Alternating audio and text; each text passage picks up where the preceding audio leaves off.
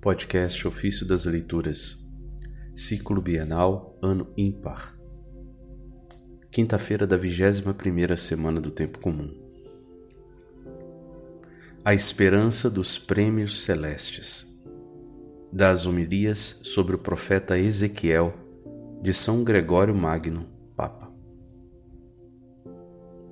Somente poderá ser introduzido na cidade celeste aquele que na Santa Igreja medita os caminhos dos justos para imitá-los. Ser introduzidos consiste em considerar a casa construída sobre o monte, isto é, como os eleitos da Santa Igreja, chegados ao cume das virtudes, progridem amando.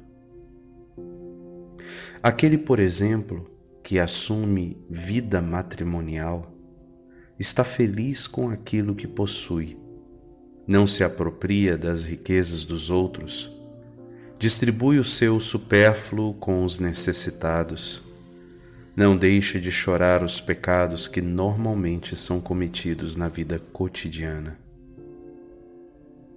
A preocupação com a família é para ele motivo de perturbação que o faz chegar até às lágrimas.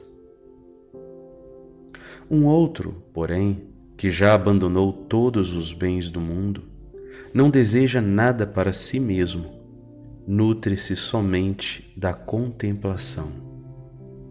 Chora de alegria na espera dos bens celestes priva-se até daquilo que lhe seria permitido possuir todos os dias, está todo voltado para o encontro com Deus, no silêncio da solidão. Nenhuma preocupação deste mundo que passa perturba o seu espírito, que, pelo contrário, dia após dia dilata-se na espera das alegrias do céu.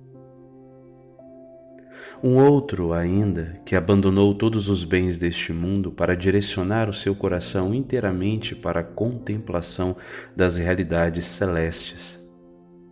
Mesmo que devendo ocupar uma posição de comando para a edificação dos irmãos, mesmo não cedendo aos desejos das realidades passageiras, naquele momento é obrigado a ocupar-se delas movido pela compaixão para com seu próximo, para assim vir em socorro de todos os necessitados. A aqueles que escutam, anuncia-lhes a palavra de vida e ministra-lhes o necessário tanto para as almas, para as almas como para os seus corpos. E ele que por si somente na contemplação, já vive totalmente voltado para o desejo do céu, porém para a utilidade e para o bem do próximo, aceita, mesmo com sacrifício pessoal, ocupar-se das realidades temporais.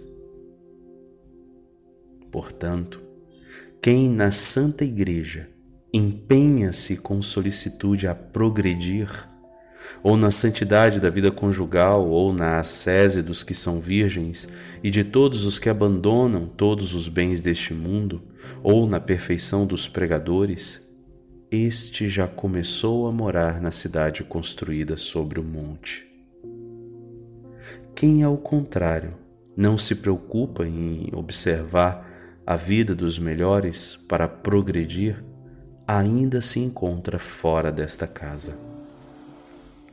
E ainda que ad admire a honra da qual a Santa Igreja goza já neste mundo, é como aquele que olha um edifício apenas do lado externo e fica admirado. E porque coloca sua atenção somente no lado exterior, ainda não entrou no seu interior.